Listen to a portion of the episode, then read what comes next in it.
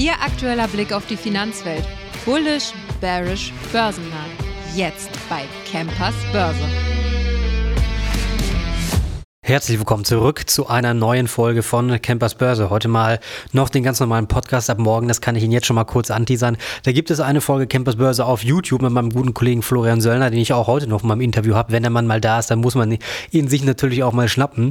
Und ähm, ja, sehr, sehr interessant geworden. Wir haben einige Charts, ein paar interessante Sachen zu Tesla und zu BYD, wie es da so aussieht. Das heißt also, ähm, ich werde jetzt Tesla gleich kurz so ein bisschen anteasern und morgen gibt es einen richtigen Tesla-Talk mit meinem Kollegen Söllner auf YouTube um ungefähr 16 Uhr. Uhr, sage ich einfach mal.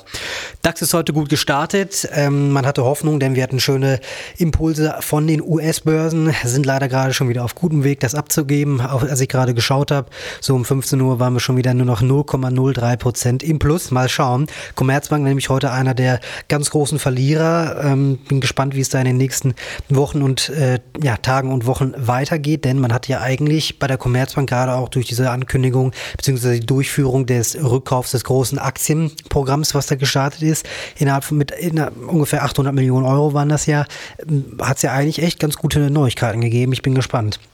Quartalszahlsaison ist jetzt endlich mal wieder gestartet. Wir haben morgen die Netflix, wir haben eine Lockheed Martin, wir haben eine Visa, wir haben am Mittwoch haben wir eine ASML, eine SAP, dann eine Tesla, am Donnerstag haben wir eine LVMH, dann nochmal Visa, wir haben Freitag Schott Pharma und schließen dann quasi, also Freitag mit Schott Pharma und mit Sartorius. Bei Tesla bin ich sehr, sehr gespannt. Wie gesagt, wir haben es morgen im Talk und ähm, man kann natürlich sagen, Tesla hat jetzt 484 E-Auto, 484.000 E-Autos im letzten äh, Quartal 2023 an den Mann gebracht. Damit hat man nicht nur einen ähm, Auslieferungsrekord überhaupt geknackt, sondern auch seine eigenen Ziele endlich mal wieder eingehalten. Das war allerdings einmal nur eine große Spannung geben, denn man hat natürlich ordentliche Rabatte gegeben. Sie erinnern sich daran, wir haben in der E-Mobilität, in der E-Auto-Branche haben wir einen ordentlichen Preiskrieg. Ähm, bei BYD gibt es jetzt auch seit anderthalb Wochen auch sehr, sehr starke Rabatte. Und auch Tesla musste natürlich gerade auch, was das China-Geschäft angibt, ähm, oftmals den Preis senken. Das heißt also, wir haben ungefähr einen erwarteten Umsatz von 25,8 Milliarden Dollar.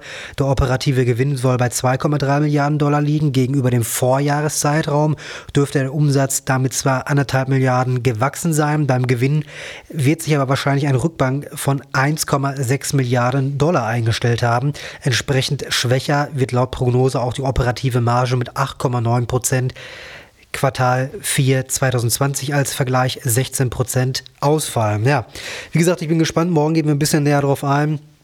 Wir haben einen extremen Preiskrieg. Ob Tesla wirklich noch ein Kandidat ist, wird sich in den nächsten Tagen und Wochen zeigen. Ob vielleicht mal endlich mal was Neues bezüglich des 25.000 Euro Teslas kommt. Da ist BYD natürlich ganz weit vorne. Oder was heißt ganz weit vorne? Der günstigste Tesla, ich habe heute Morgen ganz frisch geguckt, wir stehen mal 43.000 Euro. Bei BYD geht's los mit 33.000 Euro. Das sind ganze 10.000 Euro, die mir da günstiger ist. Ja, natürlich ist das eine ein Mittelklassefahrzeug, ein Tesla, und das andere ist ein, ein Auto aus China. Ja, ist aber gute Qualität und es kostet 10.000 Euro weniger. Ich bin wirklich gespannt. BioNTech haben wir schon länger nichts mehr gehört. Es ist relativ ruhig geworden. Auch die Aktie hat äh, nach dem zunächst freundlichen Jahresstart in vergangener Woche wieder ein bisschen federn lassen müssen. Nun hat man aber Fortschritte gemeldet und zwar was den Pipeline-Kandidaten BNT 323 zur Behandlung einer bestimmten Art von Brustkrebs angeht. Die Aktie hat bisher leider nicht profitiert, aber ich werde jetzt mal die ganzen Einzelheiten zu der Studie auslassen. Auf jeden Fall hat man bekannt gegeben, dass der erste Patient mit Meta oder erste Patientin mit äh, metastasierendem Brustkrebs in einer zulassungsrelevanten Phase 3 Studie zur Evaluierung der Wirksamkeit und Sicherheit des innovativen Antikörperwirkstoffs behandelt wurde und somit auch quasi ein erstes positives, äh, positives Ergebnis in dieser wichtigen Phase 3 Studie erzielt werden konnte. Wir erinnern uns an Bayer, wir hatten ja öfters darüber gesprochen, dass da ja gerade in einer der wichtigen äh, Studienphasen das Medikament ja leider gescheitert ist. Heißt also, wenn wir da jetzt bei BioNTech durch diese Phase erstmal durch sind und da wirklich jetzt schon mal den ersten positiven, oder das erste positive Ergebnis haben, ist natürlich super. Würde ich also sagen, sollten wir, werde ich natürlich und auch Sie ein ordentliches Auge drauf werfen, die Aktie im Auge behalten, was genau passiert. Und ich denke mal, da sind wir dann auf sicherer Seite. Wir sprechen heute über Nvidia, wir sprechen ein bisschen über KI mit meinem Gast Florian Söllner. Schön, dass du da bist. Grüß dich, hallo. Also wir hatten, letzte Woche hatten wir die CES gesprochen in LA, war sie ja, äh, über die neuesten Trends. Du hattest uns Rabbit R1 vorgestellt, das fand ich sehr, sehr interessant. Und äh, bei Nvidia gibt es aber, glaube ich, mittlerweile wieder ein paar Neuigkeiten. Ähm, was meinst du, wo sollte man sich da aktuell aufstellen? Also gleichbleibend bin ich zuversichtlich für die Branche künstliche Intelligenz. Wir haben ja schon darüber gesprochen, wie viel Nachfrage im Bereich Server ist. Überraschend viel. Und da kam zu dem Thema ganz frisch nochmal Meta Zuckerberg optimistisch nach vorne und hat gesprochen in die Kamera und sich gefreut, dass sie Ende des Jahres 350.000 KI-Chips von Nvidia installiert haben plus nochmal 250.000 Alternative, was wahrscheinlich AMD und Co. dann freut. Also da ist die Nachfrage ungebrochen groß. Plus, wir haben die zweite Welle, die startet, kann man sagen. UPS sagt Kick-Off-Push von Edge AI. Also sprich, die KI kommt zu uns ins Smartphone, zu uns an den Laptop, in den PC. Das kommt nochmal zusätzlich hinzu. Und wir haben ja jetzt schon positive Überraschungen, sie Supermicro. Ja, was Supermicro, für die Leute, die das nicht wissen, kannst du das da nochmal kurz erzählen, wo die sich genau aufstellen? Supermicro ist ein Vermarkter von Servern, der eben auch einkauft, angewiesen ist, dass er von Nvidia Chips bekommt. Die sind ja begehrt, weiterhin ein Engpass. Tesla Elon Musk hat ja zuletzt nicht genügend bekommen oder hätte gern mehr gekauft. Und Supermicro ähm, hatten wir auch schon mal dargelegt im Aktionär TV. Das Spannende war, Supermicros Gründer und der Nvidia-Chef sind ja beides mit asiatischem Hintergrund. Ja und die haben enge Bande, haben gemeinsam präsentiert und sie jetzt, man bekommt die Chips und die Nachfrage sei ohnehin hoch und Supermicro hat mal über 10 Prozent einfach nochmal mehr Gewinn erreicht wie erwartet. Analysten sagen, da alleine im Dezember 9000 KI-Server ausgeliefert wurden, dass wahrscheinlich die nächste Planzahlerhöhung ansteht. Und Wettbusch sagt zu Recht aus meiner Sicht, das ist grundsätzlich aber auch ein gutes Zeichen, dass die Nvidia-Prognosen, die ja schon rund viermal so hoch sind wie letztes Jahr, mhm. dass die noch nicht so hoch sind. Ich hatte heute ähm, auf Twitter gelesen, eine kleine Analyse vom Nvidia Chart. Ähm, der gute Herr, ähm, ich werde es jetzt natürlich nicht sagen, wer es war, meinte, wäre überkauft. Und äh, charttechnisch sieht es natürlich so aus, wir haben einen Hoch nach dem anderen. Nvidia wie letztes Jahr, wie Nvidia quasi letztes Jahr gelaufen ist, da haben auch alle gesagt, Nvidia ist überkauft, das läuft, das Ding läuft zu heiß, das muss man verkaufen. Und wir haben einen hoch nach dem anderen gehabt, ne? wenn wir uns mal wirklich dran erinnern, letztes Jahr, was wir da für, einen, für einen mega Raketenstart quasi hatten. Und ähm, da würde ich jetzt sagen, was, was sagst du dazu? Wir haben natürlich, ähm, wir hatten es auch schon im Podcast, die Prognose, die AMD da aufgestellt hatte, jetzt bis 2027, dass wir quasi ein viermal so hohes Gewinnpotenzial einfach haben, wo Nvidia natürlich auch als Halbleiterhersteller und auch als KI Hersteller in Anführungszeichen, sage ich jetzt einfach mal, oder als großer Benutzer von KI äh, auch mit teilnimmt. Würdest du sagen, die Aktie ist überkauft oder es muss jetzt endlich irgendwann mal eine Korrektur kommen oder geht also es einfach ich, weiter? Ich glaube, das wäre fahrlässig, die Aktie zu verkaufen. Ähm, zumindest komplett zu verkaufen. Klar kann man immer mal, wenn die Aktie sich schon mal wieder verdoppelt hat, mal ein paar rausnehmen, um das relaxter zu betrachten. Aber noch ist der Trend intakt und der ist echt. Der kommt in den Zahlen an. Das KGV ist ja erst für äh, nächstes, übernächstes Jahr bei Mitte 20. Also klar wird es irgendwann auch mal genügend Kapazitäten geben, aber noch werden die Hängeringen gebraucht. Und wir haben ja immer neue Anwendungen, die KI wird immer besser. Da geht es auch darum, jetzt wurden neue Live-Übersetzungen vorgestellt, über Samsung beispielsweise. Also jeden Tag was, was Neues, Spannendes. Und klar, eines Tages wird die Aktie ihr, Hoch erreicht haben, aber ich glaube nicht, dass es schon so weit ist. Und wir haben die Aktie seit 2015 immer verfolgt, immer auf der Empfehlungsliste behalten. Klar haben wir zwischenzeitlich auch mal gesagt, jetzt ist gerade eine Abwärtsphase, müssen wir gerade nicht zukaufen oder dabei sein, direkt aktiv aber man darf so eine Aktie nie ganz aus den Händen geben. Ja, dann lass uns mal von Nvidia weggehen, aber auf jeden Fall bei der KI bleiben. Ähm, letztens Elon Musk im Interview erhält aktuell 13,4 Prozent von Tesla und er hatte gesagt, gerade was die, ähm, ja, was die Innovation bzw. die tiefe Forschung von künstlicher Intelligenz auch gerade bei, bei sich bei Tesla im Unternehmen angeht, hat er gesagt, er hätte dann doch gerne 25 Prozent von Tesla. Ich ähm, auch. Die hätte ich auch sehr gerne. Ähm, Jedoch, genau, er hatte gesagt, er hätte gerne die 25 Prozent aus Gründen und zwar dass er, er hatte sich ja vor Jahren ähm, quasi dazu geäußert, KI ist unser größter Feind oder kann zu unserem größten Feind werden. Ja, und da hat er gesagt, er hätte es gerne, wie gesagt, diese 25 Prozent, dass er halt mehr zu sagen hat quasi, was wirklich mit dieser KI passiert. Siehst du, also ich für meinen persönlichen Teil, gut, vielleicht hat man auch ein bisschen zu viel iRobot, den Film, geguckt, wo die Roboter die Welt übernehmen. Ich denke mal, so weit wird es jetzt erstmal nicht laufen. Aber ähm, so ein paar Sachen, die man zu KI gesehen hat, äh, kann auf jeden Fall gefährlich werden. Meinst du denn jetzt gerade, Elon Musk, der das nochmal angesprochen hat, dass Tesla gerade was KI angeht, auch nochmal ein richtiger Player werden kann? Also Tesla will hier rein und ähm, macht hier viele Initiativen. Klar werden die ein großer Player werden.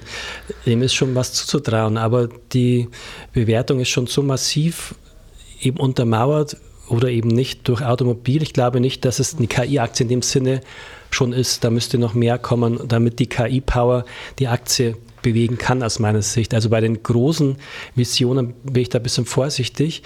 Aber die KI wird natürlich vieles verändern und ich bin der Meinung, für, mir macht jetzt der Roboter, der das Essen bringt, weniger Angst als die Menschen dahinter, mhm. die entscheiden.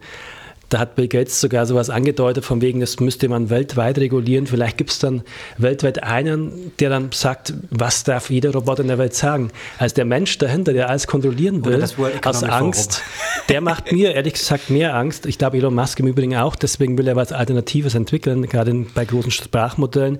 Also ich glaube, die KI ist ein Werkzeug. Ja, ich sag mal, der, die, der wirkliche Hintergedanke ist ja, dass das Ding sich irgendwann verselbstständigt. Ja, also von wegen ist, wenn wir mal wirklich auf den Film iRobot, ich weiß nicht, hast du ihn gesehen? Gesehen? Ja. Genau, von wegen Skynet und die KI übernimmt dann quasi das gesamte Internet und sich selber. Ich denke mal, so weit wird es hoffentlich natürlich nicht kommen. Aber gut, wenn das natürlich von der zentralen Stelle irgendwann, sage ich mal. Das ist das Gefährliche, wenn es zentral, die, die Zentralität grundsätzlich, wenn ähm, gesteuert wird, das würde mir mehr Angst machen, mhm. als wenn es dann eine Vielfalt gibt an Modellen. Ja, und dann kann der Mensch hoffentlich noch selber entscheiden, auf welche Roboter lasse ich mich ein. Ja, ja, ja wer, wer, weiß, wie weit diese zentrale Stelle es dann halt treiben wird, ne? In diesem Sinne, wenn man, sag ich mal. Ja, zur Zentralität war aus meiner Sicht schon immer eine Gefahr. Ja. Die Vielfalt, hoffe ich, bleibt. Aber klar gibt es auch Gefahren. Das ist einfach eine mächtige Technologie. Sam Altman hat gesagt, da geht es Richtung 100.000 bis eine Million mal mehr Rechenpower, nochmal die neuen Modelle. Und es ist so gewaltig, dass eben auch der Chipbedarf so gewaltig ist. Es gibt jetzt Flüsterschätzungen, dass Nvidia von seinen High-End-Chips die verfünffacht den Absatz im Jahr 2024 auf 2,5 Millionen. Also das sagt schon viel zur Aktie. Aber natürlich gibt es viele Player wie AMD, finde ich auch gut, oder Intel, die alle hier jetzt versuchen, diesen Trend zu bedienen mit Chips. Genau. Äh, wir sprechen gleich nochmal zu Apple. Dazu muss ich immer noch kurz sagen, wir haben gerade Tesla angeschnitten. Wer zu Tesla nochmal gerne mehr oder vom Herrn Söllner, von seiner lieblichen Stimme nochmal gerne mehr was hören möchte. Wir haben heute eine Folge Campers Börse aufgenommen für YouTube. Und zwar haben wir da Tesla gesprochen. Wir haben Tesla versus BYD und auch ein bisschen über BMW, über die Robotik, was Tesla angeht. Heißt also, wer für wen das interessant ist, die Folge kommt morgen am Dienstag, so gegen 15.30 Uhr, 16 Uhr auf YouTube online. Da würde ich mal auf jeden Fall reinschauen. War sehr interessant. Ich hatte es gesagt, wir gucken nochmal bei Tesla jetzt, äh, bei Tesla, bei Apple rein. AI-technisch ist seit 2023 ja eigentlich gar nichts gelaufen.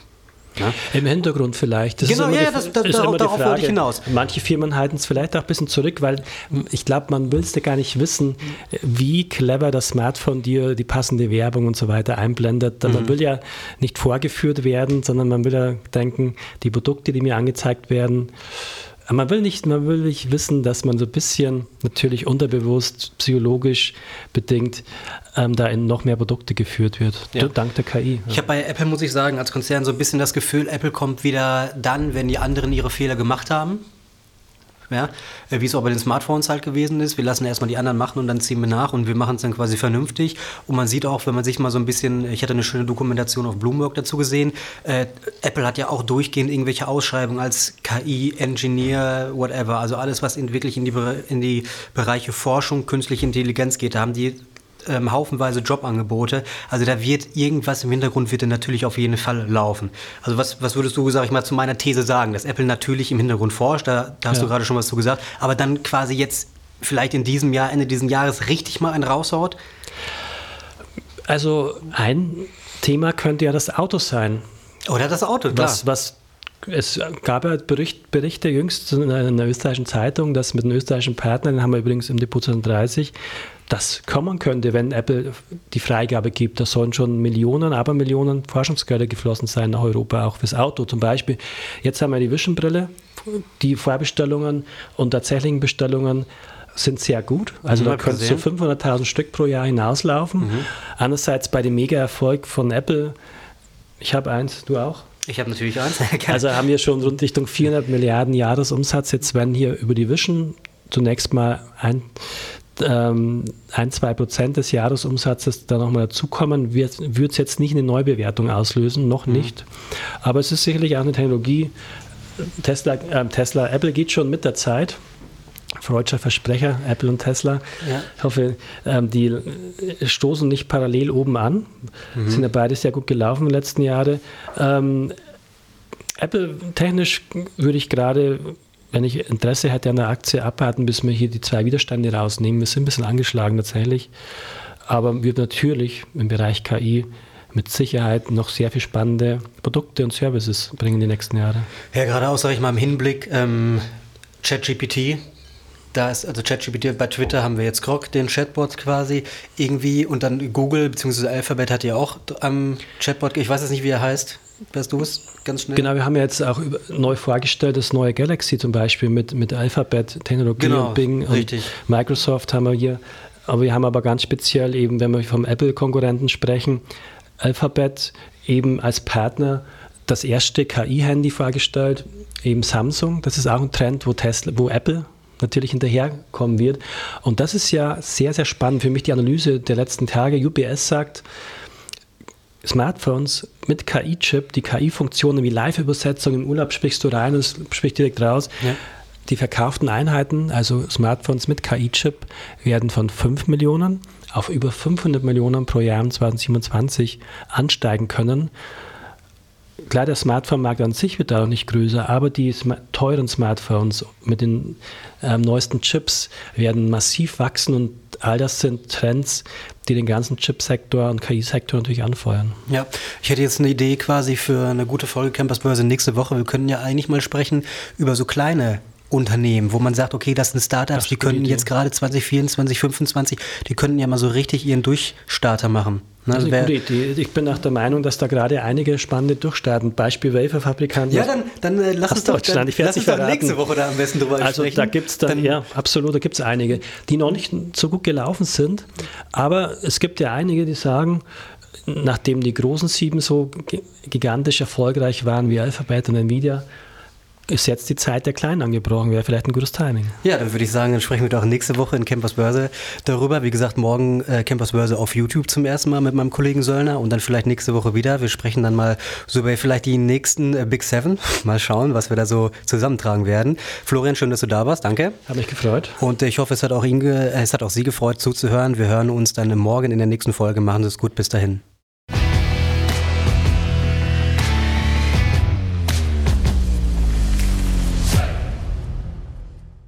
Die im Podcast besprochenen Aktien und Fonds stellen keine spezifischen Kauf- oder Anlageempfehlungen dar. Die Moderatoren oder der Verlag haften nicht für etwaige Verluste, die aufgrund der Umsetzung der Gedanken oder Ideen entstehen.